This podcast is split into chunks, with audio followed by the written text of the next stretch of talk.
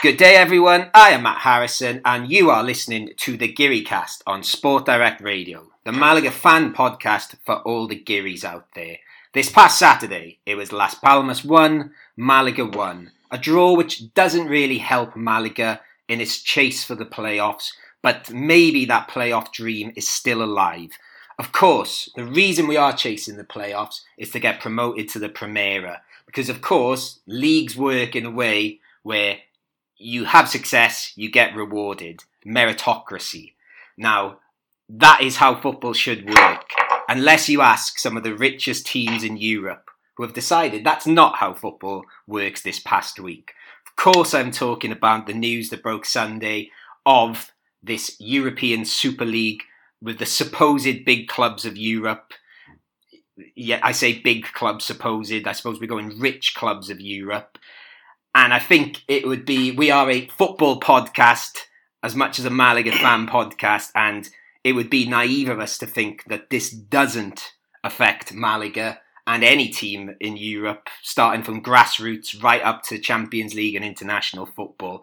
So, for the first bit, we will talk about this European Super League because it would be amiss of us to skim over it because it sort of dwarfs any other football story we could talk about at the moment, I suppose. But before we delve into that rather big topic, I be- think I'm going to have to have some help here.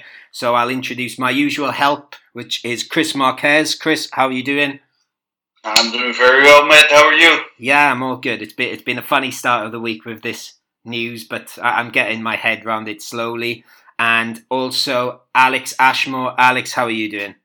I'm doing very well, thanks. I'm getting used to a little bit of sun here in England, but I'm not oh. sure how long it's going to last. Oh, that's nice to hear. It's been very sunny here in Marbella the past few days. I know everyone go, well, of course it is, but we have had quite a lot of rain.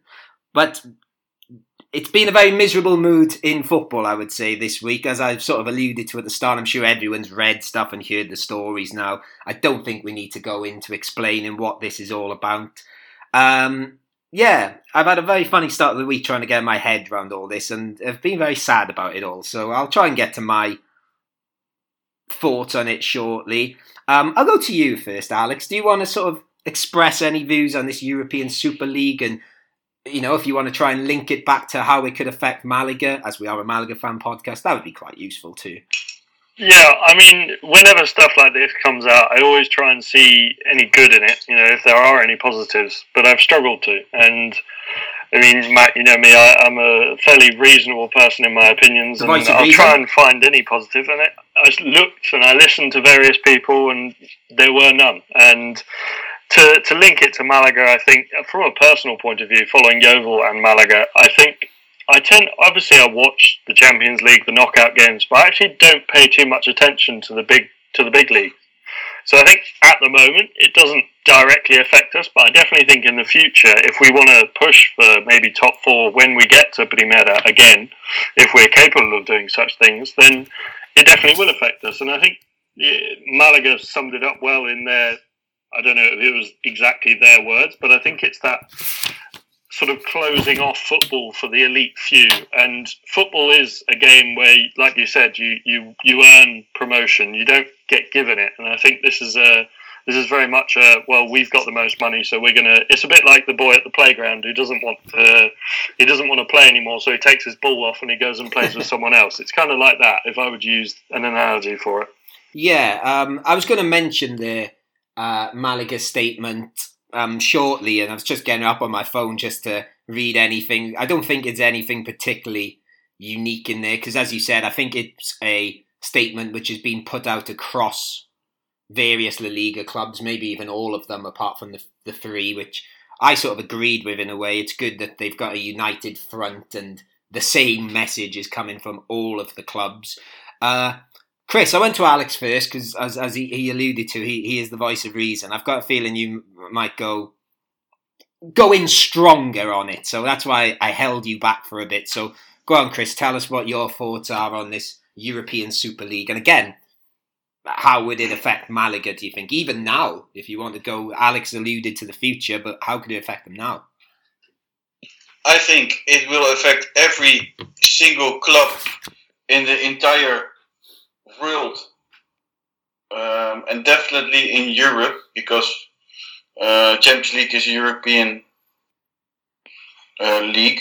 Um, but I think it has come clear now to everybody who loves football that for the top, let me say, for the first 12 teams of the world, which aren't even the top 12 teams of the world, let me, it's, it's a big joke, um, that for them, a prize or football doesn't really matter. What matters is the money. Mm-hmm. They, they don't care about football, they don't care about anything, they just care about money. Because this is a money thing, this has nothing to do with football. And um, mm-hmm. I don't know, football was created by the poor and uh, ruined by the by the rich. I it's it's, horrible, and I, I don't even have words for it. Yeah, I, it's I don't know. Yeah, you can be so selfish. I it's it's it's beyond. They they they are killing football, and in my opinion, um, they started this, and there there's no way back for them because you cannot. I don't see them going back because once you make this step and announce this, I don't think you can really say like, "Oh no, well, we won't do it." Yeah. And I, I think that's what that's what they're thinking as well. Uh, but it's a shame. But it's a it's a shame for football, but it's also a shame for for fans. If you imagine that you are a supporter of Liverpool or Manchester United, yeah. or Manchester City, or Real Madrid or Barcelona, I think, and definitely like like. Uh, like Gary Neville said, said yesterday, um, teams like Liverpool, You Never Walk Alone, uh, made by the normal people, Manchester United, the same thing. And then, I don't know, I really don't have words for what's happening. Yeah, it's like obviously, I think we spoke yesterday and said we'll obviously mention on the podcast, and I thought, how on earth am I going to um, put my point of view across, across eloquently and perhaps as passionately as I'd like to without just having a rant. Um, I, am sort of when I was in the pub in the tavern yesterday, I, I, gave a little bit of a speech and everyone sort of clapped it. So I was trying to think of things I said yesterday that sounded good. I'm annoyed I, I used it when it wasn't recording. Um, and the way I tried to put it across yesterday was um, like uh, Alex can maybe relate to this. Well, even you, Chris, obviously Malaga have not exactly been at the top of La Liga very often, but as a fan of Swansea City in particular, I was thinking of my happiest time being a football fan is you always like when we were in League One and we are trying to get promoted to the Championship, you always have like a ceiling, don't you? And you think that's that's where we need to be aiming for.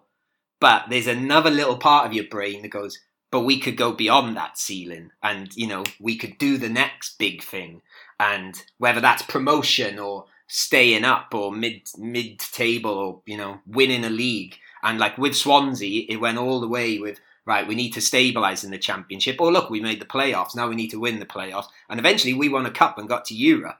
Now that is the best thing of being a football fan, and you can lift trophies and stuff. But the way I see it is the thing I enjoyed most about that was the journey of doing it. And the, but you know, because there's always that in you're enticed by what could happen.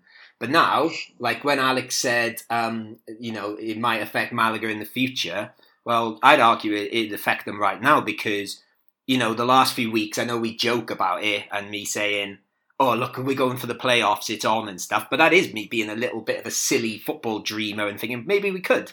Um, but now I sort of think, well, if there is a Super League and we get in the Primera, well, what's what's the point of being in the Primera if, like, I know Bar- playing Barcelona and Real Madrid's not the be all and end all of it, but I don't know. That's gone, isn't it? What, what if Malaga do well in Primera, okay, mid table, and you know the Champions League, if it still exists, that means nothing really now, doesn't it? It's um that's taken away. To, to be honest, if if whether there is a Super League or or there won't be, for me, football died yesterday.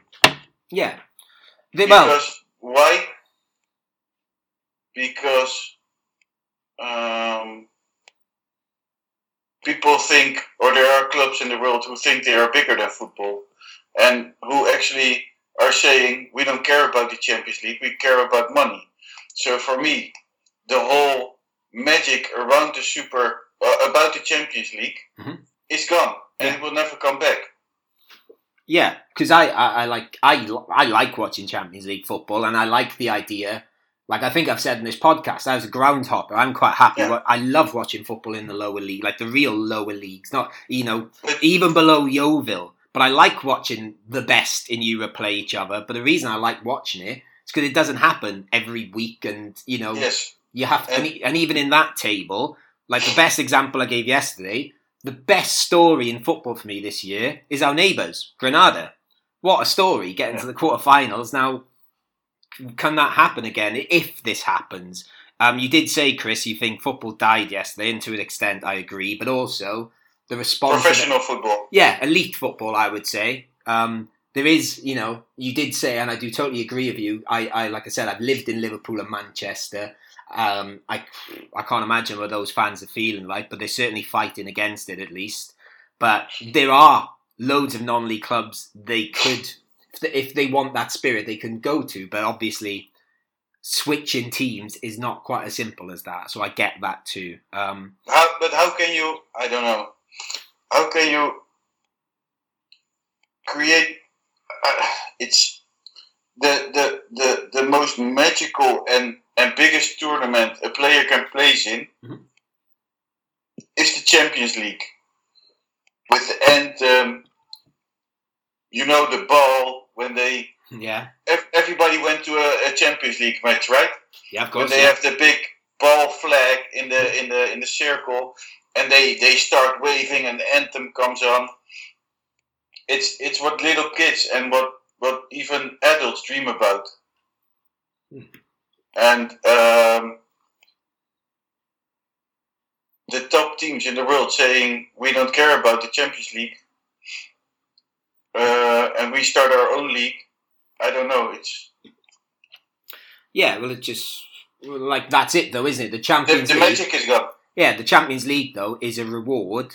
You don't even have to be the champions to get into it now, but you know you've still had a good season if you get into the Champions League, and that's it, isn't it? Like look at West Ham now. West Ham are working their socks off. They could be in the Champions League next year, but then who knows what's going to be there Yeah, next year? And and and why should teams like like like Liverpool? Because Liverpool isn't at this moment. They are even in in Champions League spots for next Yeah. season.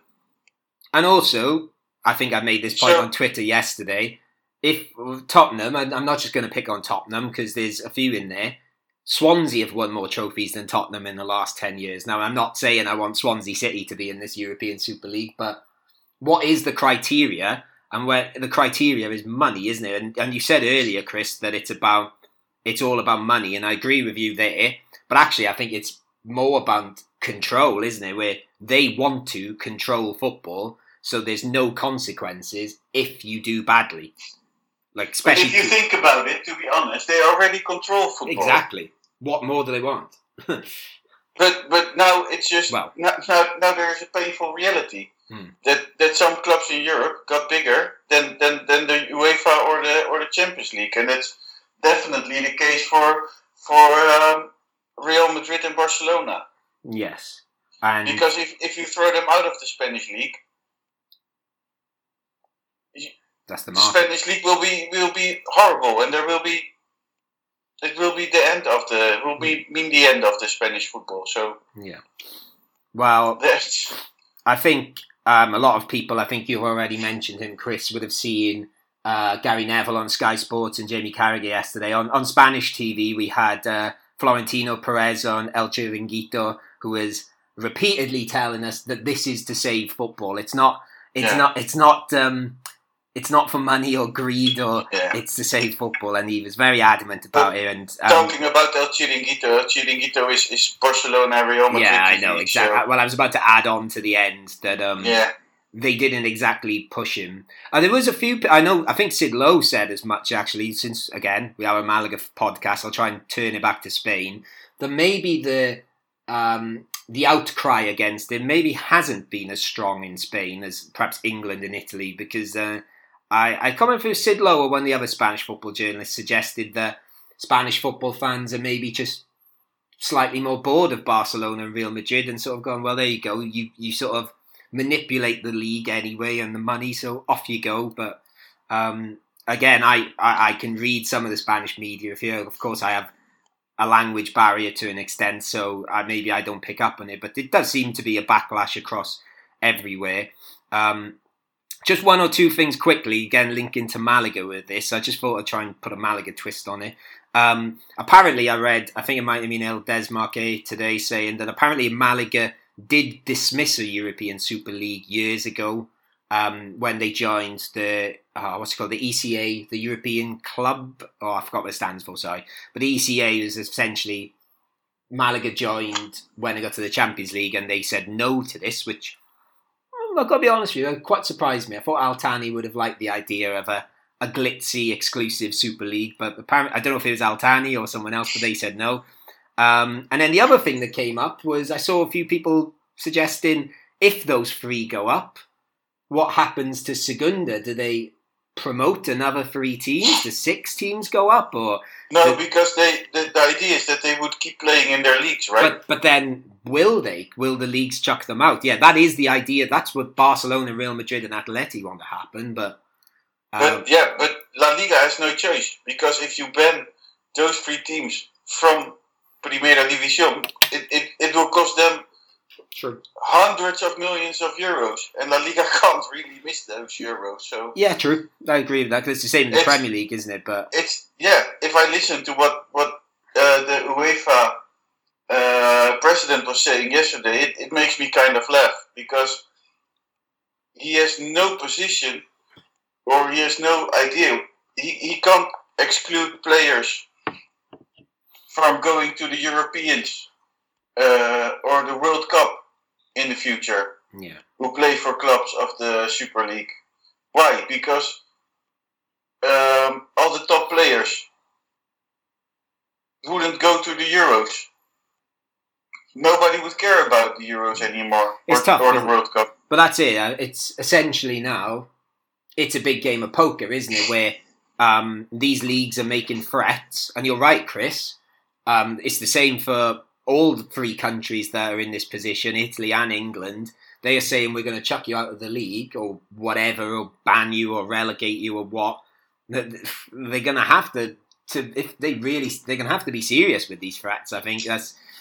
But you're right. Then the the other side of it, you know, perhaps perhaps Spain more than any of the three is you get rid of Barcelona, Real Madrid, then the product is weakened massively, isn't it? But yes, um, and and can, can somebody explain to me what Tottenham Tottenham is doing in that, or Arsenal is doing in that? Well, Tottenham built the big stadium, didn't they? They've they've sort of been quite a, I don't know, they, they've got some money behind. It's it's timing, isn't it?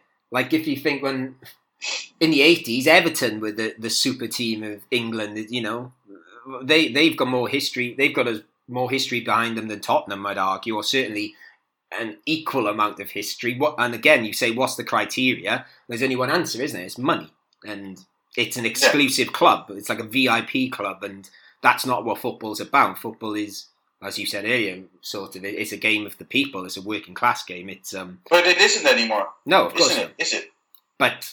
But you know what you'd the like thing to, is? You'd like to think this wouldn't happen, but it, it looks like it. It was. It, it wasn't for the last twenty years. Of course, but all that fair play and clubs uh, participating in the social social side of the world, like helping people with with diseases or um, yeah, I don't know, doing good things. It's it's all fake. It's all everything is fake. Football is fake.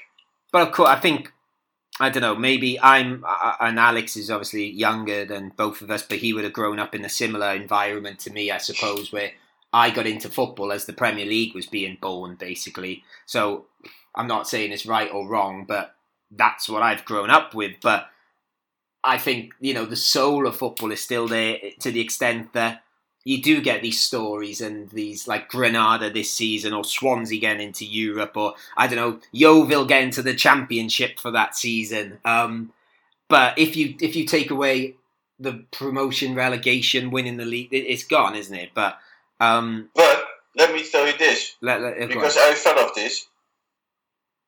There are still 1,158 other professional football teams in the in Europe. In Europe, so I never really cared about the big teams. I hate Real Madrid. I hate Barcelona. I can't stand Atletico Madrid. Don't care much about Liverpool, to be honest. For me, um, yeah. So go ahead, go away to your Super League. I, I won't watch it. No, I don't care. Do your thing. I won't miss you. Um, yeah. Well, I think we could perhaps, you know, we could do a whole podcast on this. We've got about 20 minutes in there. So before we move on, uh, Alex, anything you want to add since you, have listened quite quietly and patiently there, or, or you, you're happy? No, I think, you know, other than examples, I think the two maybe three, like you said about Yeovil getting promoted. It's hmm. obviously not with the elite, you know, getting promoted to the Premier League, but it's that similar thing like Swansea this year for you, Matt. It's that idea of getting promoted to the Premier League and playing the big clubs like Arsenal, Man United, Chelsea.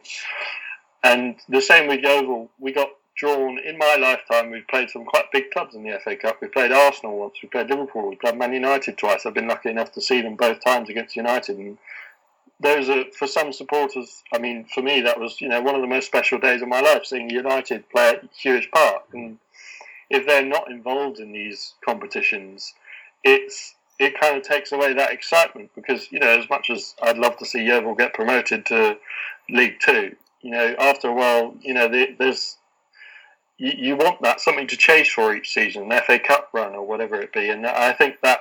Like Florentino Perez said, that I think he came out with some inane stats that like 60% of 16 to 24 year olds don't like or only watch football. It's just like if you haven't spoken to anyone below the age of 50 in the last, like I heard, I was listening to Spencer FC talking about it, and he said if you haven't listened to anyone under the age of 50 in the last 25 years, you're not going to be in touch with what the younger generation want. And I, I don't speak for my generation, but I'd say the majority of my generation don't want this. Well, and that's where the money is going to come from. I, I can say, um, obviously, as a teacher, and this is a very small um, test sample, that I spoke to kids in my school over the last two days about it, and they can see that. So these are kids under the age of 16. I'd say they're kids that support Real Madrid, Barcelona, Atleti. I'd say that they generally the teams they support. Um, a few of them, like Liverpool, they support the big teams they play, you know, I don't think they sit down and watch 90 minutes of football anymore. They play FIFA Ultimate Team. They they know the superstars, and I thought, well, this this is designed for them. But even they um, could see that this is wrong, and you know, I, I teach in a private school in Marbella, so some of these children are privileged children, and if they can see it's wrong, um, that's it, yeah. really, isn't it? Right. It's also, I mean, the only I can see the reason, obviously, money behind it. But then the only thing I would say is obviously for fans in, say, I mean, I was lucky enough to go to Asia, Southeast Asia, and you walk around the streets and you see people with Man United shirts on, Liverpool shirts on. For them, they don't get the chance to go to Old Trafford every week and watch. So for them, watching this sort of stuff. Obviously, they can watch the Champions League, but then for this, for them, that would be amazing because they get to see all of these big teams. They probably will play around the world in Saudi Arabia, yeah. in China, in, in, in Indonesia, or wherever. But I think for them, it's a wonderful opportunity because they get yeah. to see the superstars that they love. But I think great for your friends, and yeah. that is where the money is going to come from. But then I think also. Uh, as, as well as you've obviously got to look at the, the big picture and think although there are a large majority of fans in those parts of the world, in you know Australia, Asia, in America, that's that's just part of the picture. You've got to take everyone into into consideration, and I think that's where they're making the wrong decision. Yeah, right, guys. I'll be honest with you. I think this is not the last we're going to talk about in this podcast. I feel. No, so so I think we should leave I don't it. Care. Let's talk about important things. Let's get back to Mali. I was going. I was going to finish by saying last week I tried really hard not to use the p word, which was the playoffs, and talked about it a lot. I've done very well this week not to use a very naughty c word, so I've I've, uh, I've dodged that one. Um, yeah. So away from the European Pooper League let's go to to Malaga. Um, there's really weirdly, as as um, I was going to say, news feels like almost inferior after that story, but there's not much news really. So we've got sort of quite fun news about two goalies actually. So um, our mate Kellyan, our young goalie who is on loan at Ibiza, uh, he he's chasing the promotion to. talking about promotion again uh, to Segunda. Um, he's not really played much though, has he, Chris? He's had quite a quiet Sure. time over there. Yeah. So I'm not really sure what we should do with Kellyan in the future, to be Yeah. honest. Well, that was going to be my next question. Do, do we think he? Because I, I remember him playing against Almeria last year, uh, early in the season. He, he looked he's looked good. I think I've seen him play twice, and he looked good. You know, it's not much to go on, but But he isn't the best of the two Atletico Malagueño keepers okay. So Gonzalo's Because- the one. because I think you they wouldn't uh, put on loan their best keeper of. of True. so Well, I don't know. I think maybe if they thought he was going to play a bit more, they might have, but I, I don't know. But he, he was he was the one that was chosen to play when uh, Munir was on international duty last year. Yeah. So maybe he's dropped down the pecking order now. I don't know. But I as- don't know, and and Strindholm is, is knocking on the door. So Okay. Well, we'll keep an eye. But as I've said on here before, he does have a, a lovely Instagram account of all nice photos of Ibiza with him and his pretty girlfriend. So check out his Instagram. That that that it's worth. It's, it was worth him going for his Instagram. Um, Alex, any quick thoughts on Kellyan in Ibiza? I mean, what an opportunity for him. I think if you, uh, this is where Spanish football is so wonderful. If I can imagine the day Manolo Gaspar called him into the office and said, "You're going on loan, lad." He's like, "Where am I going?" Ibiza, and he's Yeah. like, Yeah, "Oh, "What a wonderful opportunity!" In- Not yeah, in COVID, yeah. I was about to say in the COVID middle of a, a pandemic when you can escape the mainland where all the COVID is. Yeah, we're going to Yeah. go off to an island. I think also, to I a party island with no party. in in the general scheme of things, I think obviously, like Chris said, we've got Daniel Strindholm, we've got Gonzalo Caretas, who yeah played a bit in the preseason, I believe. Um, but I think I think it's a case of evaluating it at the end of the season. Obviously, Soriano. His, his loan ends. Are we going to get him back on loan? Is he going to stay? You know, what's going to happen there? Danny Barrio, is he the one we want to go forward as number one? if you just keep those four keepers ignoring Soriano, you probably would go with Danny Barrio. But is it a case of maybe Kellyan's improved while he's been at Ibiza? Probably not, because like you said, Matt, he hasn't played a lot. And, you know, Strindholm, young, up and coming keeper, but I think Chris has said this before, you know, he's not got a lot of experience. So I think, you know, Cadetas is probably the best out of those three options. But then obviously you hopefully look to bring in a keeper to replace Soriano if we don't get to bring him back for another year. Okay. It will be, yeah, it will be depending on if um, what will happen to Gonzalo. Yeah. Because or Kellyan or Gonzalo will be the first or the second keeper, I think, of Malaga. Okay. And then the other one will play for Atletico Malagueño, and then Strindholm, who just made his debut, can still, uh, I believe, be another season as the second keeper of Atletico Malagueño. Okay. Let, let, let's let's cram in some final bit of goalie news while we've got a bit of time. Um, a goalie that we could have had signed for us was a former Malaga goalie, apparently, um, which was Carlos Kameni. Uh, I believe I'm right in saying, Chris, I think we talked about in this podcast before, he did offer to play for the club for pretty much nothing, wasn't it? And there were some legal reasons why he couldn't. Yeah, but he like didn't play football for Yeah. like a long, long time. So Until now, Chris. yes, until now. So I can confirm this week that Carlos Kameni has joined. I, I think they were turned down for the African Super League. Arta Solar 7. Had either of you heard of Arta Solar 7 before this week? No. No? no, but it sounds like a very good spaceship. It does sound like a. You beat me to it, Chris. It does sound like a spaceship. Well, they have been going into orbit in the. I didn't even know how to say the country. Forgive me. Djibouti. Djibouti. Djibouti. Djib- Djibouti. Djibouti. Apologies to our listeners in D- Djibouti. Um, they, they are the champions of Djibouti, and um, he will be joining former Arsenal and Barcelona midfielder Alex Song at the club. Um, I don't think there's much else to say there, but I did Wikipedia them, and I'm going to finish on a fun question for you both. Um, uh, did either of you have the time to check their Wikipedia this week? no. Uh, yeah, I, I, check it every week. well, I did, don't. Didn't do it last. I think someone's had a bit of fun on there, but I might be wrong. Um, it says underneath their ownership um, headline, the team is managed by its president, Colin Farrell. So I don't know if it's talking about the Irish actor there, or I couldn't find any other link. But I've got. A, I, I don't know if I'm missing a joke there. I was trying to think has Colin Farrell been in a film Solar? So I thought I'd finish with a question, guys. If you could have there a, may be a link if I just jump in there. He was in a recent film called The Gentlemen, and his character's name was the Coach. ah, there you go, Alex. But he's he's not a real coach, no. uh, he's just a. I think in the film he's like a Muay Thai coach or something like that. Okay, so very quickly, guys, I was going to ask you if you could have an actor as the coach or president of Malaga, who would you pick? I, I've gone Leonardo DiCaprio for his. Uh, I think he does a good speech. He can look quite tough. He can look quite pretty. Um, I thought of his Wolf of Wall Street speech and how the dressing room could get pumped. So I, I went with Leo DiCaprio. Um, if you're not sure, I can give you time to think of an answer, and you can answer later if you want. Or, or are you ready to go? I, I came up with two answers. Go for it quick, Chris, because we're we're plodding Okay. over time here. John Stark, okay. because he's he's he's king of the wall, Yes. and the second one was Dwayne the Rock. Ah, that'd be a good one. The Rock, yeah.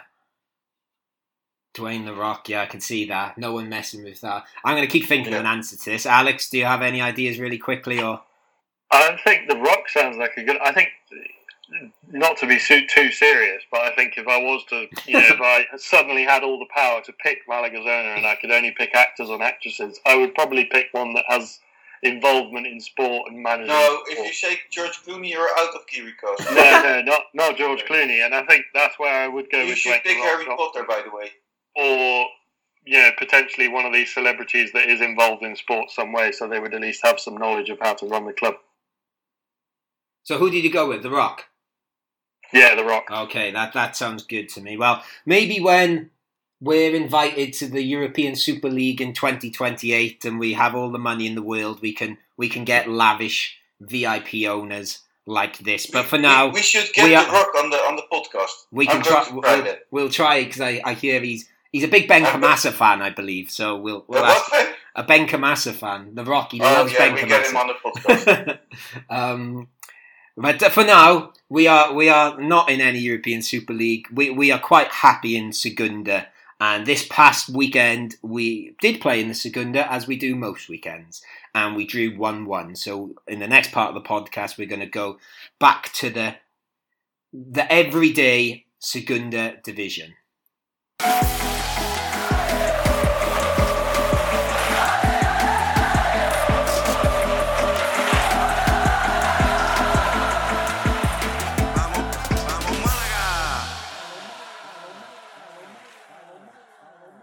Uh, we did say we wasn't going to talk about uh, the European Super League anymore, but as we pressed stop recording on the first part, my phone flashed up to see Chelsea have said they're not going to play in it, and I believe Man City and maybe Atleti are falling behind and or following behind, sorry, and doing the same thing. So clearly, our the first half of this week's podcast was tapped up by all those guys, and they finally listened to us and saw sense. So um, we'll leave it there for now, and again, I said we this might come up in conversation next week, but who knows? Maybe next week we're celebrating this European Super League ideas dead already. But yeah, so if you're listening on a Thursday or Friday and you think, what you know, what are they talking about? This is recorded on a Tuesday, so. Um, but anyway, enough of all that nonsense. Now let let's get back to the the fun of the Segunda, where it may lack the glitz and glamour, but we we think it's still super.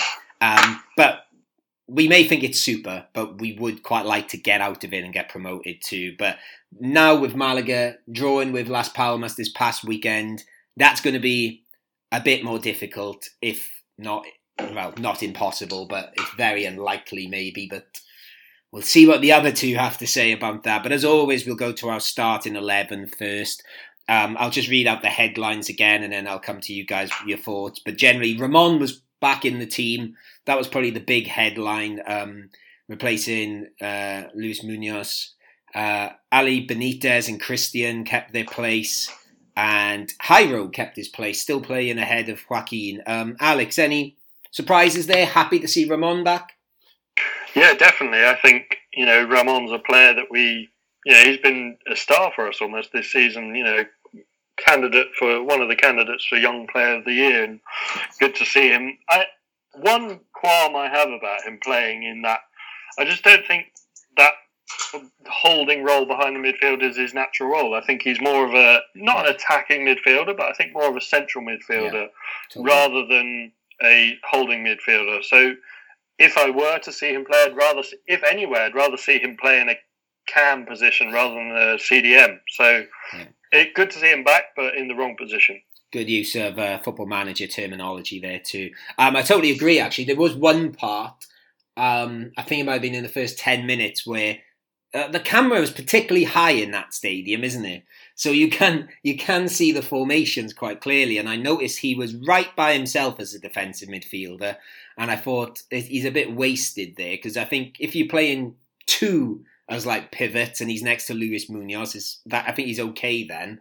But by himself, I think he's sadly, I think the thing that's going against him now is Jozabed's been playing so well. I suppose he would go for that position more than anything. But um, yeah, as you said, Alex, nice to see him back. Uh, Chris, do you have any qualms with this starting eleven? I think it was the best mm-hmm. starting possible starting eleven we could have. Okay, and let's just go straight into the first half then. Um, as I think we've said before, I do try to make a few notes when watching the game, so it makes planning the podcast a bit easier. Um, it's quite difficult this week. Not much going on in our first half. I seem to write down. There's just lots of niggly fouls, and you know, I suppose it was because uh, maybe a win for either club, because obviously, as we spoke on last week, Las Palmas are the team directly below Malaga, so they are chasing the playoffs. If we are chasing the playoffs, um, the only thing I made a note of, and then you, you guys jump in if you want to talk about anything else that happened in the first half, was the ref being a little bit card happy. Um, he gives some really soft ones, I thought, and then I think it was Clemente who got booked quite early and then kept fouling us and didn't get a second yellow. Did, did any of you two notice the referee in yes. This? Go on then, Chris. What were your thoughts? I think it was quite a hard match, uh, but I also have to reckon that the the ref did give some yellows, which early in the game make it very difficult for the rest of the match. I believe. Yeah, I think you're right there because once you've given an early yellow for not much, where do you go from there? It's like it's, yeah. Um, it's like using a teacher analogy. It's like when you go into a class and shout at the class straight away you, have got nowhere to go. that's, the, yeah. that's your last resort. Yeah. I'm going teacher chat here. I'll get off that. Yes. That's a different podcast. No, but I think you're right because I was a student once, and I we loved. We we loved.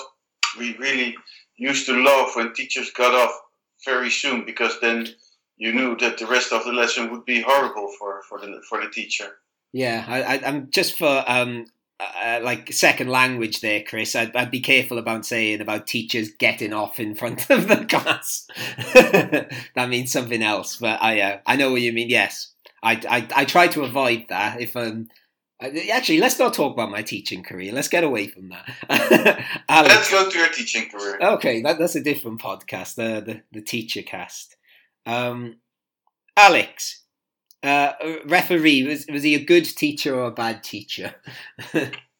I think. I mean, there was a certain instant I was a bit confused where Clemente had already been booked, and then he made a foul, and it looked like he was being booked, and I wasn't sure whether yeah. he should have been booked. And I, I, at the corner of my eye, I thought I saw Clemente red card, but I obviously was imagining that or hoping it.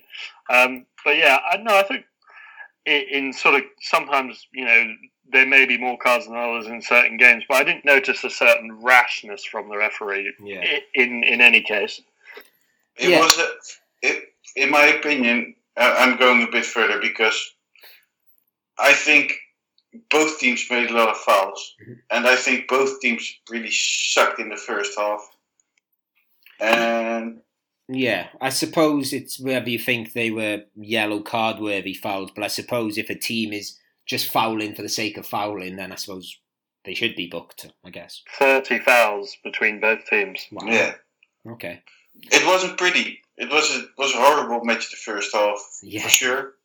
And we, in my opinion, we were worse in the first half. But yeah. I believe Matt was a bit had a different opinion in our group chat than than me and Alex had after the game. So after the game, yeah, I would say I did after the game, but I, I don't know. First half, I can't remember. I I, thought, I think we had thirty percent possession. Okay, well let, us get we'll get to the end of the game when we get to the end of the game, and I'll I'll give my views then. Um, uh, one person. Well, here's a good question. Did anyone notice one person who was particularly quiet in this game? Yanis Rahmani didn't really do much. Is that what you were going to say? No. Nope. Someone else. Someone we was always. It? Someone we always think's particularly rash. The commentator. Did anyone notice the commentator just wasn't talking? Because usually they, I think, I think they've been told. Because I know we mock them because they try to fill time with random chat. But I noticed in this one there was like five minutes where he didn't say anything. I don't know if that was connection, but I was like, no, I want my random commentator back. Um, yesterday, yesterday I was talking to a to a co- to a colleague of mine, and we were talking about the podcast, and he said like. Um, you should get Sierd de Vos on.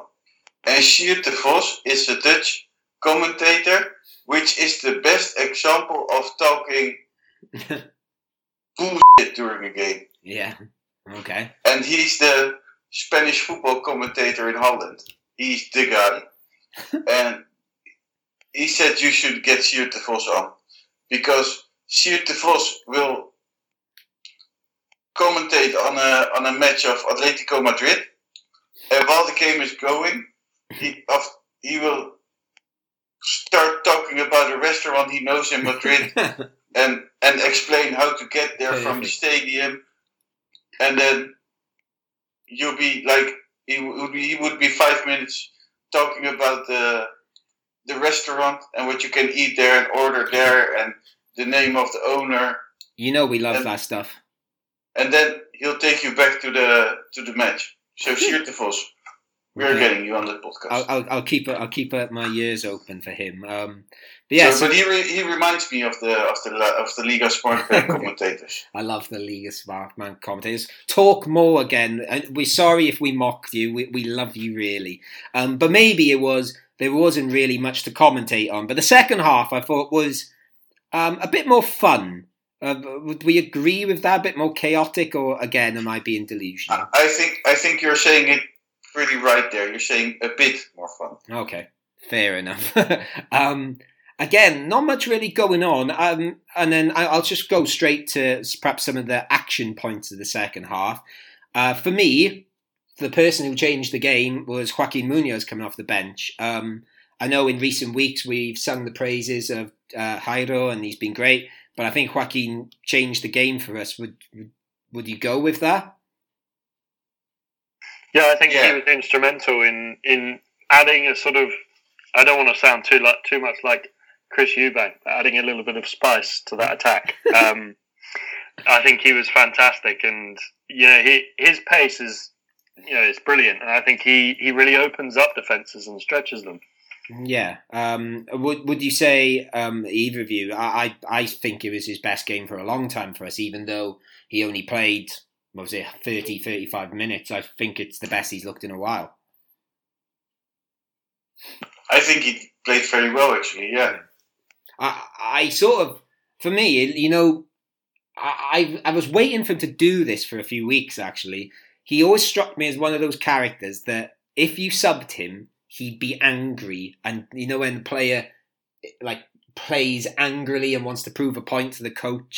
I thought he would have done this sooner. I thought that performance was coming, but um, I think it was one of those performances. I thought he was great. Um, And then I thought Malaga improved as soon as he came on, but I'm going to go to another substitute, Chris. We're going to go to our latest feature, uh, Benkhemassa. Um, I believe you kept an eye on him again. He did come off the bench again. So, was there any improvement in the performance of Benkhemassa this week, Chris? Really, uh, one really amazing header. the okay. best header. I did send it in our group chat. I can't remember. It was. You can't remember? No. Wow. He was heading the air in the corner.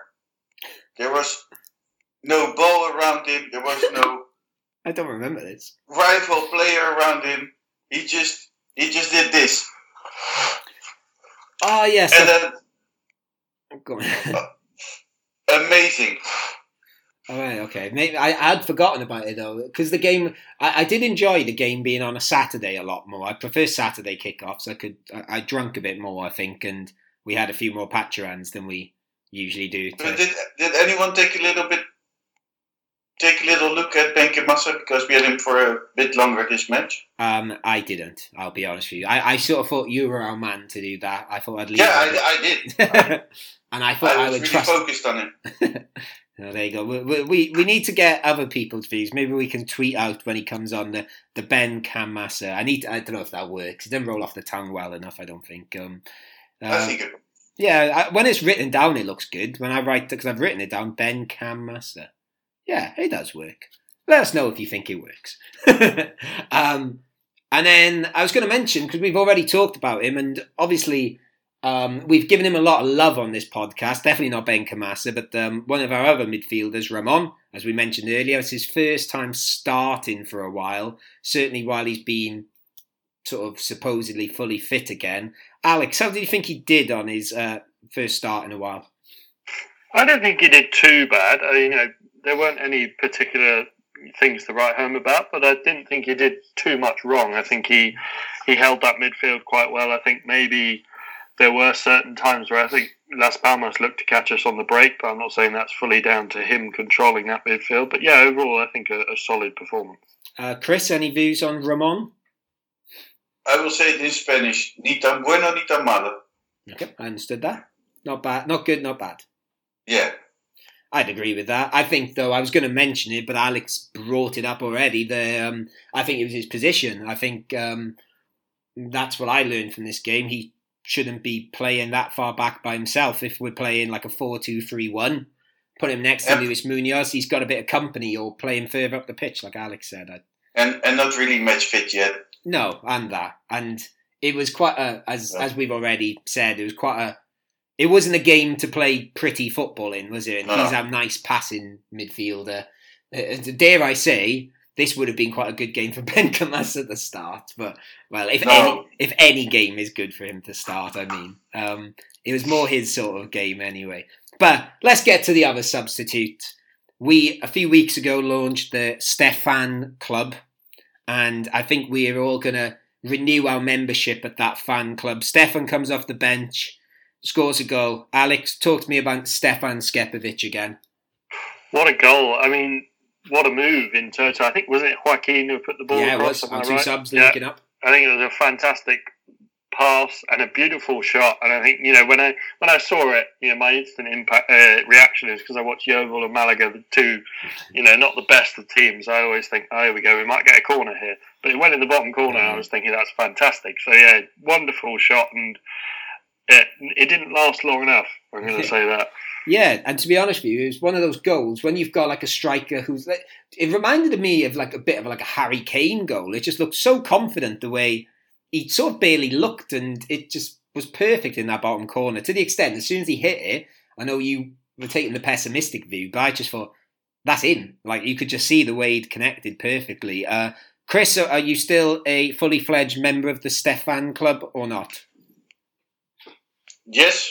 Good he scored. Well, he, he didn't got the other goal, but he scored more the same amount of goals in in three or four matches as um, Caye. Caye Quintana did the whole season. Hmm.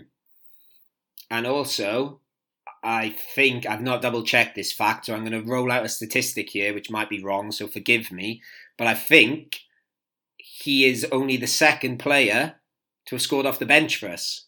Ramon's the other one, and he scored, and Stefan scored twice off the bench. I'm sure no one else has scored off the bench for us. No, so I think if we we should let him start next week. Yeah, if he's fit, and I can't. It seems like he's had how long's he been with us now? A month. Yes. Yeah.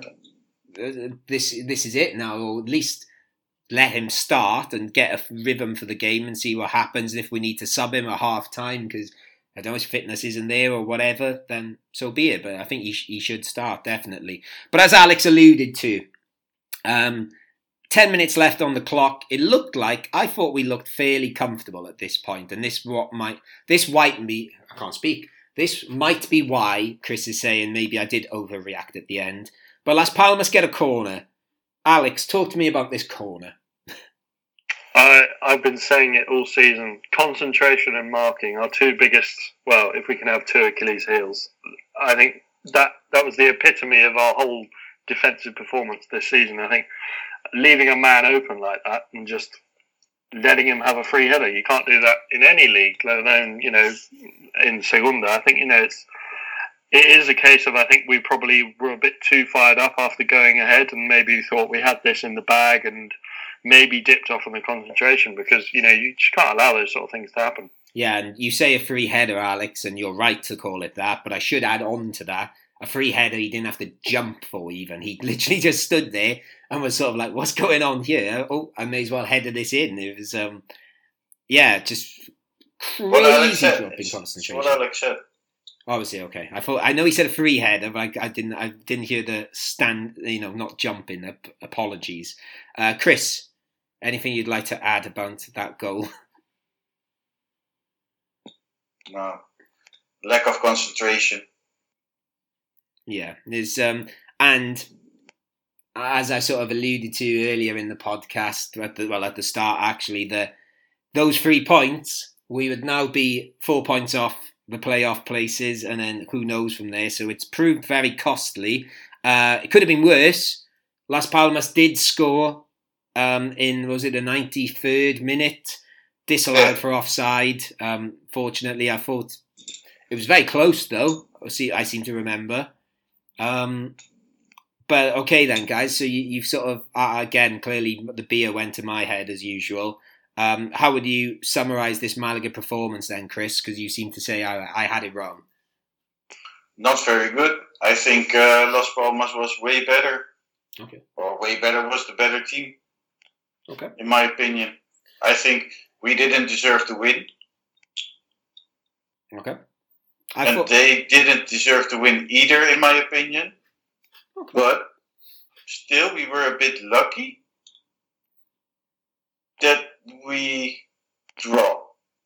Okay.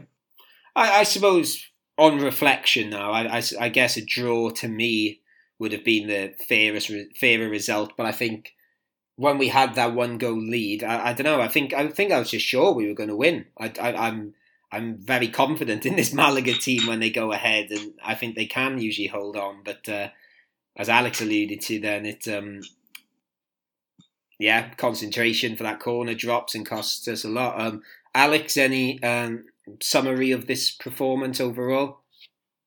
No, I think you, you guys are both not the nail on the head. I think it's it's one of those ones. I think we had chances where we, you know, uh, it's another thing with our, you know, defense. We can't concentrate and mark.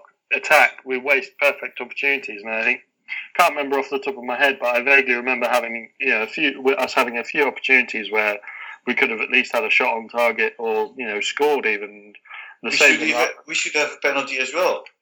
It, it, the ball did go out, so I, I think Yeah. it was a fair. But but there goes my. I agree with you. The ball did go out, but I believe that that doesn't count for. if you foul, Uh, I believe. yeah, if you foul, if you foul off the ball, it's still a penalty. Yeah, I think you might be right. I, I can't. Forgive me, I don't have my referee rule book with me again. I need to. Every time we do this podcast, I should have the referee rule book alongside me, Yeah. shouldn't I? Because I believe that a corner ball or the ball going out should be um, noticed directly by the ref, Okay. or should be, um, how you call it, should be um, called directly, and not you cannot say it later. I believe something like that. I don't know the intricacies of this with VAR and stuff anymore. I've, I've lost track. I, to be honest with you, I will come back to you. Yeah, I completely forgot about that. To be honest with you, yeah, that I was very excited when that happened, but uh, it wasn't given. Um, Pepe Mel called us a fearsome opponent after the game, but he said he knew how to react to us. So I don't know what he did to react, but it clearly worked, and, and they got the point. So um, let's go to our Chumbo and Biznagas then. Um, or you know, as as usual, feel free to give any players a bit of love or hate alongside them. So, um, Alex, I'll go to you first. Uh, who is your jumbo? I think not through any fault of his own. I think I just didn't really see much from him. I think Yanis, he didn't really offer much on that left side. I think you know whether maybe he was stifled by good defending or whether he just wasn't on it that day. I think yeah, he just didn't really provide much you know zest going forward, and you know. I think that that helped. That didn't help us because we, we usually rely on him quite heavily because he's one of our best uh, players going forward. So yeah, I think I'll I'll give it to him. And what about you, Chris? Uh, I'm going to give two Chumbos because I can. Wow. Um, the first one is for Caye Quintana, a hard worker, no goals. Don't understand why he's still playing. And the second one is for Pepe Mel because he's a clown. Okay, fair enough. There you go. Uh, what, what did he do, do that was particularly clownish? I was trying to watch football and he was getting my trying to get my attention the whole match by by crying, by being Yeah, that's true. Upset, didn't by by being stupid. It, it, it's not about him. It's about football. Chris, So, you are ta- you are a clown. Chris, you are talking about a world famous author here. So, Yes, um, and a clown. yeah, yeah, um, yeah. Football manager, author, and clown. Uh, I, I agree with what you just said, Alex. Actually, it's particularly tough to choose one because uh, I don't think anybody played great or no one played like standout bad. So the one I wrote down, and I, I don't, I'm sort of even un, unsure about it now, is Christian. Just mm, didn't really notice him, but I don't think he played particularly bad either. So I'm Did he play? Neither, yeah, there's Christian or Jozabed. I thought the two in the middle were lacking a bit, but I don't think they played bad either. So I'm gonna, I'm gonna just stick with them. I did consider Juande because he got that yellow card early, but then I don't know. He he did a few tackles after, and I thought, oh, be careful here, Juande. But I'll stick with uh, Christian. But that's a particularly harsh one, I think. Uh, for me, Biznag is easy. I'll I'll say mine. I've already said him. Really, he's the guy that came off the bench. Uh, Joaquin. I thought he just was the injection of ex- excitement we needed and was you know changed the game of football for both teams I suppose because he opened uh, Las Palmas up but he probably left us a bit open at the back because he was flying forward but that's what I wanted to happen so I'm going to go Joaquin uh, Alex I'm I'm going to give a. I think I, I see what you mean about Christian. I didn't really notice him, but I think you know a player who I thought was really impressed with was David Lomban. I think his goal line mm. clearance that epitomised his performance. I think he was very dogged at the back there and didn't let anything through. But my Naga is again my, my new favourite player, Ali mm. Benitez. I think he was fantastic. Barring the booking, I think he you know he didn't put a foot wrong. I think he was good going forward and good defensively and you know, he could could be in line for our starting right back position next season. I'm glad you mentioned him actually Alex because I, I did want to throw some love his way because I thought the first half in particular I can't remember who the left winger was. He was just not letting him past him. He was not no matter what happened. I, I didn't really notice so much the second half but I remember in the first half really noticing how he was just not letting him past and it was great. Um, Chris what about you to finish off our biznaggers Stefan, great job. great job Stefan. You have a You're get my Bisnaga. Yes, uh, there's you can you can hang it up in the Stefan Club. Um, you know, everyone's feel free to join the Stefan Club. Yes. Or the High Club. Well, okay, that escalated. Um, I don't know what to say to that now, Chris. So I'm going to try and move on really quickly. But Well, we, we could we could start also a High Club to Malaga what? because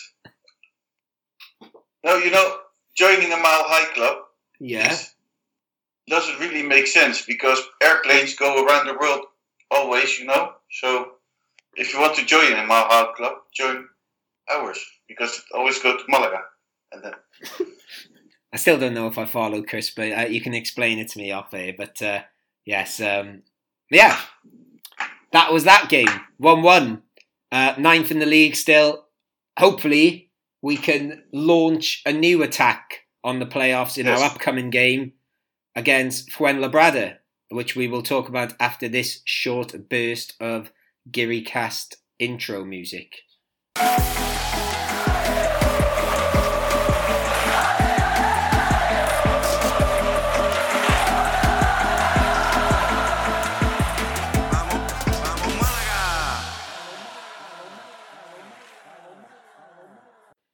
So I've said the word playoffs a few times this week. They're looking a bit further away than they were last week. Uh, Sergio Pellicer has said Malaga need a perfect end of the season now to catch those teams, and for that perfect end of the season to happen, we need to make a good start this Saturday afternoon against Fuenlabrada. Uh, do either of you remember our last game against Fuenlabrada? It was a win. I think I put that in the bank of games to maybe look back on. But yeah, apart from that, apart from the win, that's all I remember. Yes, uh, it was one of our very rare two goal wins, which I don't think we have too many of those this season. But we won 2 0, Yanis header. And as I mentioned earlier, it was one of our few goals from the bench. Ramon scoring a tap in. I think it was Rahmani like crossed the ball and the keeper saved it and tapped in. Uh, do you know who else played that game? Benkhemassa started for us that game. Chris, do you want some more of that this weekend? no, because I don't want to watch him for 90 minutes. that would be uh, that would be that'd be like a, a comedy film. Um, but yes, um, Fuenlabrada recent form. I d- I don't know. Have either of you been following much Fuenlabrada this season? As you might have noticed by now, we don't have a Fuenlabrada fan on this week's podcast. If anybody knows any, please send them our way for next season because it looks like they're going to stay up too. Um, but uh, have either of you decided you're fascinated with Fuenlabrada and wanted to read into them? Uh, I'm fascinated by their badge because it's more like a badge of a city or a, Hmm. or a town than, than it is of a football club. And I think we need to mention, as I think we mention every time we play them, that they do play at the Estadio Fernando Torres. That's that's always an interesting thing because although Fernando Torres never played for them, uh, he's from that area, I believe. Uh, recent form, Alex. Have you, have you watched any Fuenlabrada? Because I know you delve into other parts of Segunda sometimes. No, I. It's actually one of the few Madrid teams I have I haven't seen at home, apart from them and Leganes. They're the only two I haven't seen at home. So, no, I'm still waiting for an opportunity to go and watch them. Okay, so I, I, I I was sad and did dig into some Fuenlabrada uh, statistics. Um, they, they've they've only won three games over the last. oh, I can't remember numbers, but they've not won many games recently, and they've won three games since about February. But two of them, they won two games in a row. They beat Leganes one 0 away, and then they hammered Mallorca four one at home, which I forgot about. Actually, they were three 0 up at half time. So um, they're below us in the league. They are 50, uh, no, 13, sorry, I couldn't read my writing then. Apologies, not good handwriting. Uh, they're 13, 44 points. So, uh, you know, this is a team that can, you know, Mallorca have a particularly good defence. This team have put four past them not that long ago, a few weeks ago, and they are a team that need six points really just to ensure that they will definitely stay up. So, um, and any sort of fears about this game, Chris? Mm, Do we just not no, care? I don't think so. They have Alex Muller. Yeah, I was going to come to him next. So talk to me about Alex Muller. For those that maybe um, don't know who he is, maybe new Malaga fans, tell me about who Alex Muller is. He's a former Malaga player who is who's done pretty well in Malaga. Um, didn't get signed in to the league the season of uh, Okazaki. Okazaki.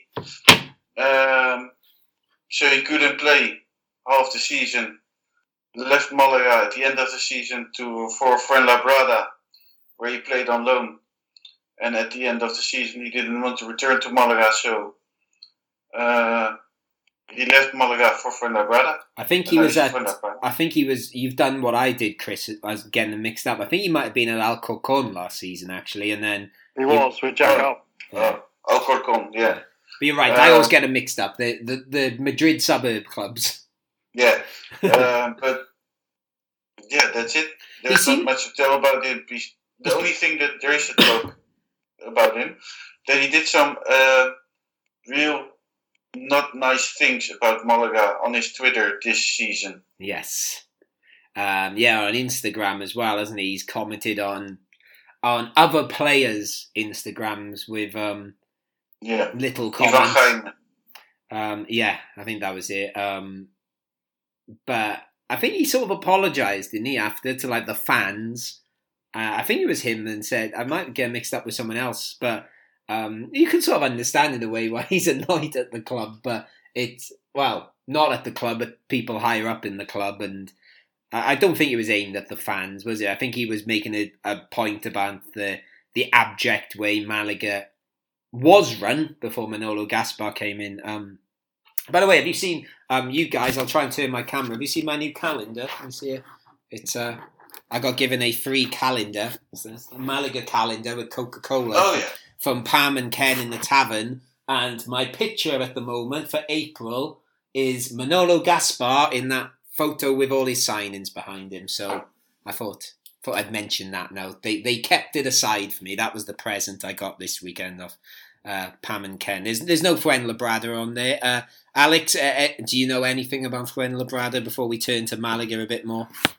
Not too much, yeah, other than the links with uh, Alex Muller and well Fernando Torres, who's yeah. Uh, the link, uh, the, the link we don't understand with Fernando Torres. the link is the, the the link is tenable, but yeah, apart from that, I mean, I, I've you know always seen them in and about where Malaga are, so I assume it will be a good test. And you know, if they put four past Mallorca, that's.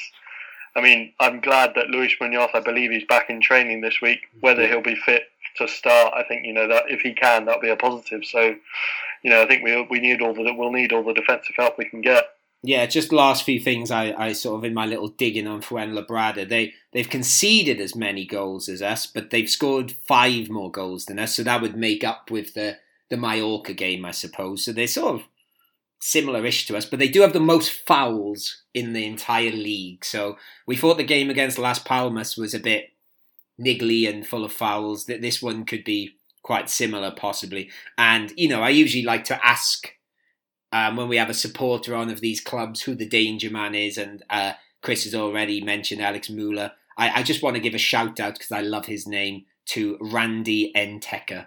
Great name. I seem to remember him Yeah. playing against us last time and being quite good. Not, but I might have just been a big fan of him because I like I like the name Randy. It's funny, isn't it? It's um I, I was going to the rest of their players, and the only one I recognized was Freixanet because that's a a champagne uh, from um, yeah from Catalonia. So Ah, right, okay. Well, let's hope they're not playing champagne football this weekend. Um, I did actually, the one thing I I just remembered as well, they played uh, Friday night against Sabadell, um, and I I seem to, I can't remember how, it might have been Saturday morning, I saw the highlights of that game, and it looked a really good game, actually. Um, Alex Muller almost scored a free kick in that game, I remember. Um, so, you know, we might have a more exciting game if that was anything to go by.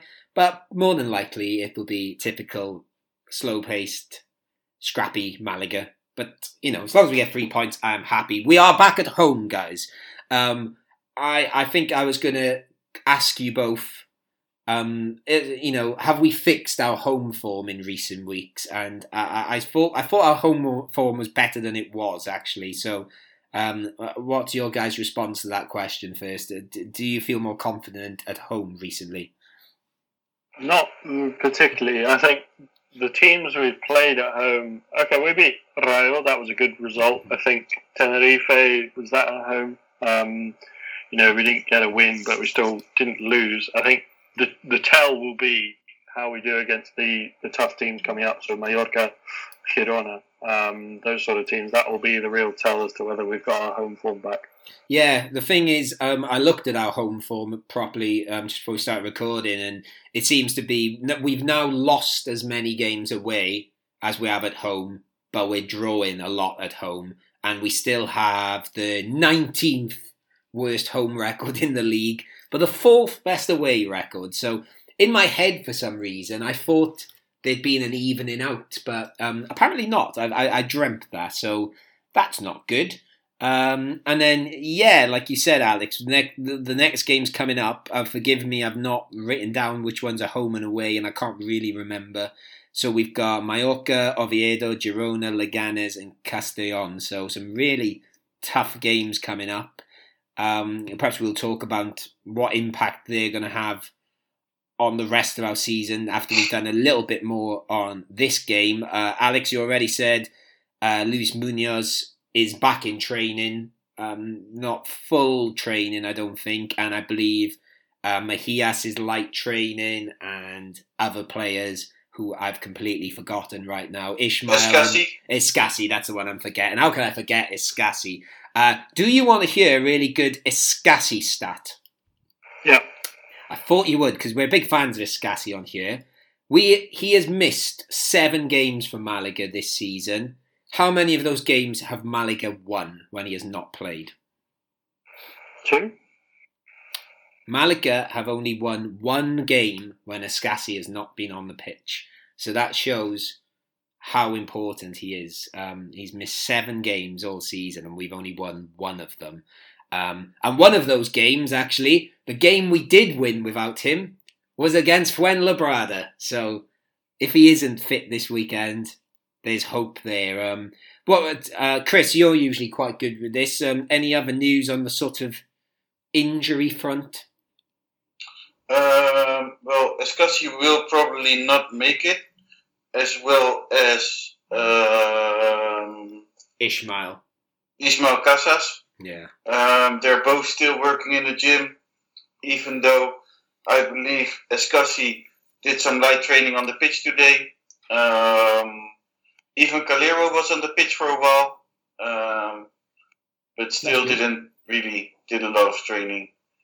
But He, ju- he he did he just did some solo work on the pitch, but it's a good sign for Ivan Calero Yeah. that he's back on the pitch and.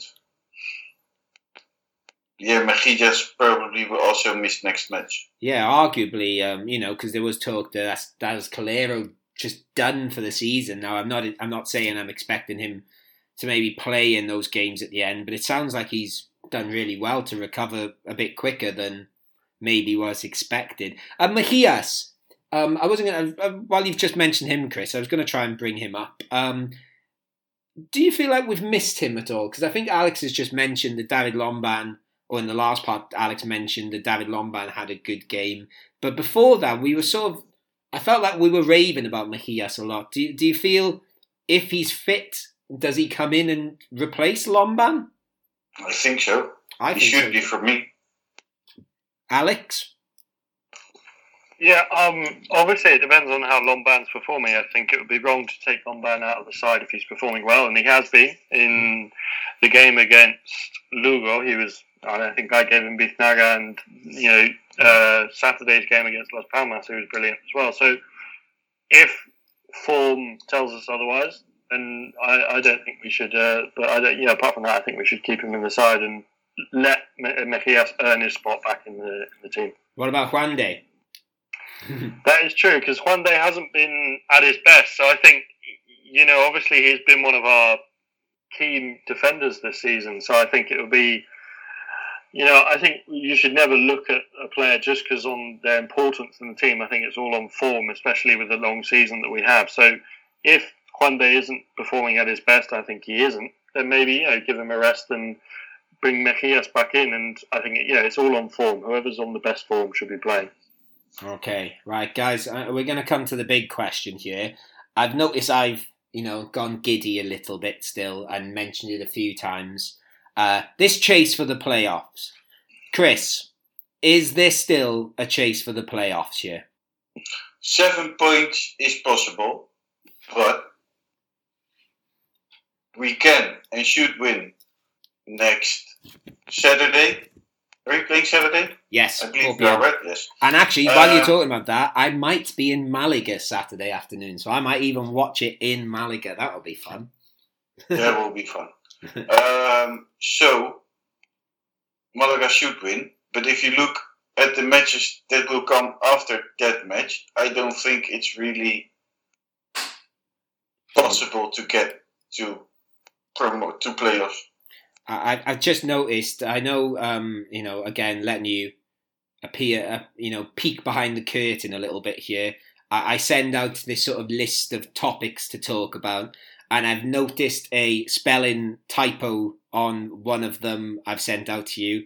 I've put, "Have we blown our chance?" Or were we begging to dream too much? And obviously, I meant to type beginning there, but maybe the word begging is more is a is a better word there. Maybe I'm begging for this to go on, but uh, Alex is going to shoot it down now. Do you think that draw last weekend, Alex, has, has killed off any realistic hope?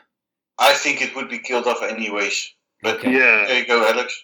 I think any any other if we had maybe an easier run in, I'd give us more of a chance. I think purely based on the fact that we've still got to play the top two sides and a few other good teams. Uh, forgive me for getting, but Girona.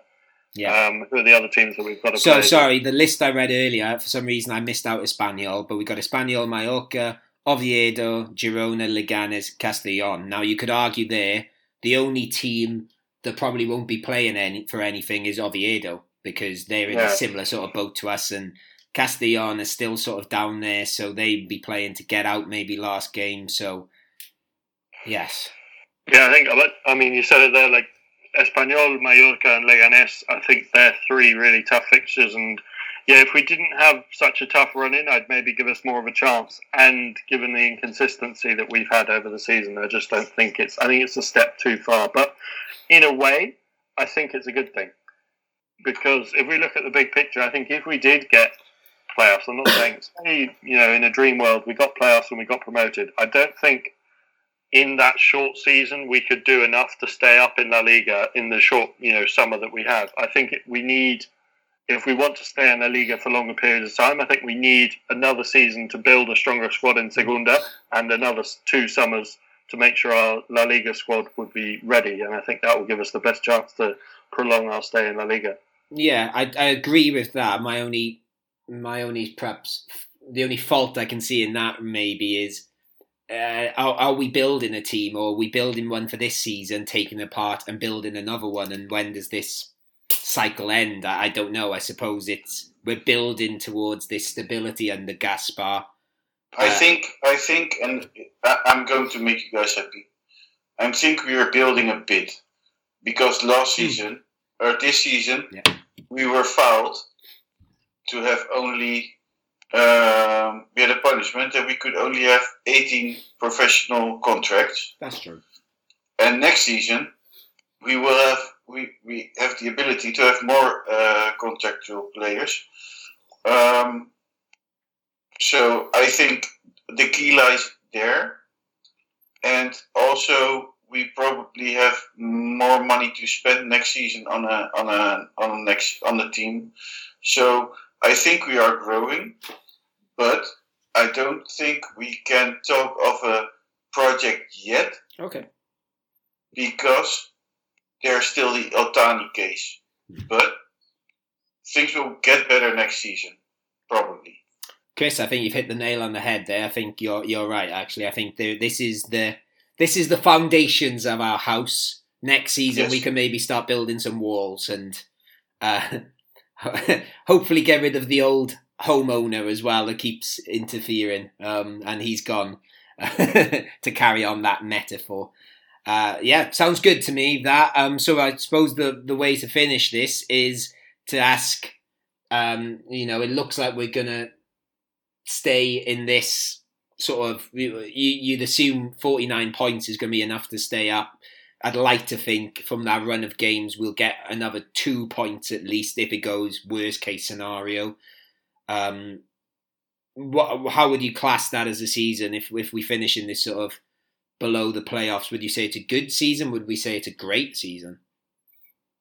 I'd say fantastic. I think, given the reform of the squad we had and the new players that we brought in, I think it was 18, didn't you say, or something, 17 or something like that, in terms of new players.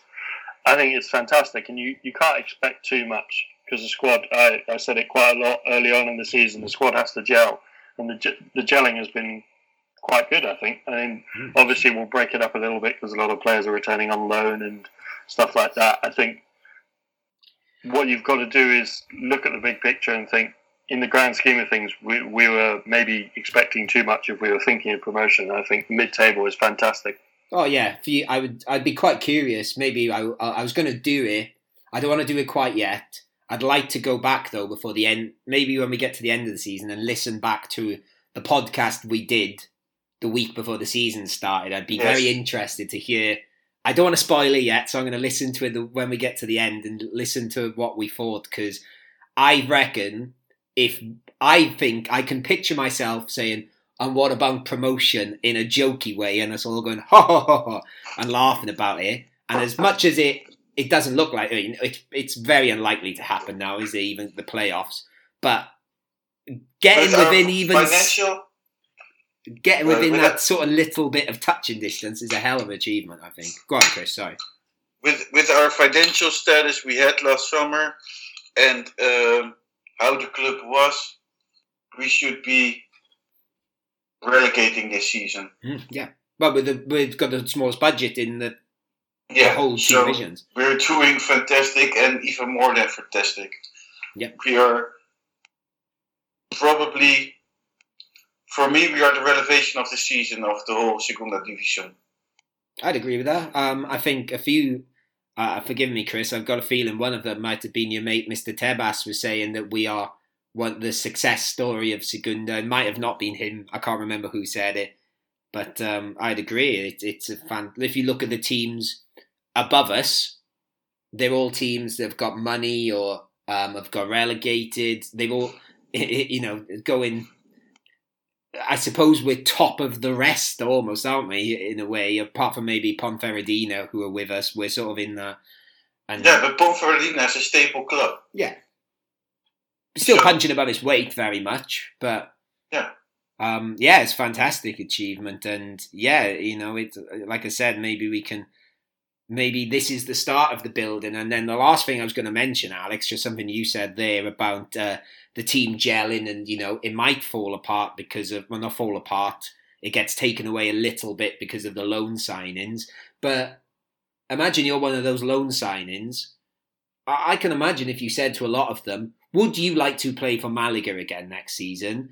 The way they all talk about it, I'd imagine a lot of them would say yes. Um, whether their clubs would let them come, I don't know, or whether money would be an issue and they get offered money elsewhere, I don't know.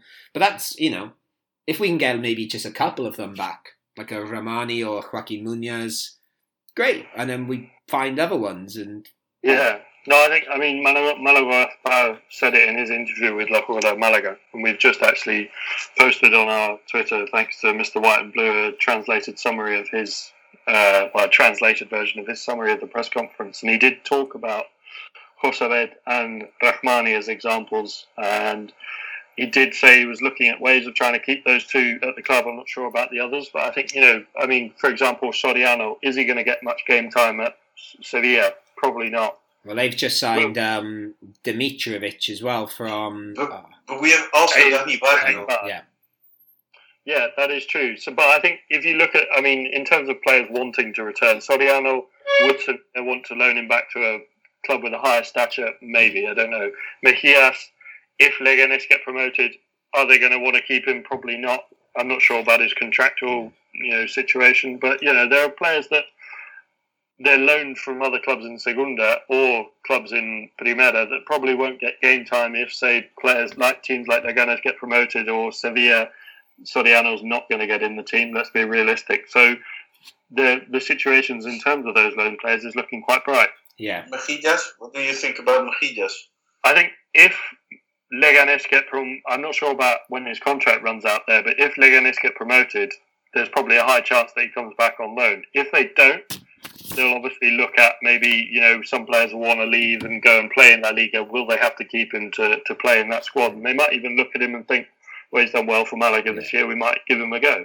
Right, guys. I think that last five minutes where we've talked very positively about the achievements of this beautiful football club and how you know their local base of players and getting local lads in and you know building a team spirit is a nice way to finish this week's podcast after we started by talking about how the soul of football was potentially being ripped out and how plucky Malaga are doing it with no money and are succeeding. So I think we should finish on that lovely message. And hopefully, by the time we record next week's podcast, we never have to talk about European Super Leagues again because it sounds like this evening it, it might be falling apart. I might be talking too soon there, but we will leave it there. So, Alex, anything you want to add before we go?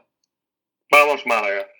Lovely stuff as always. Thank you, Alex. And Chris, anything you want to add? Soon, shirts, sweaters, and everything you want of KiwiCast.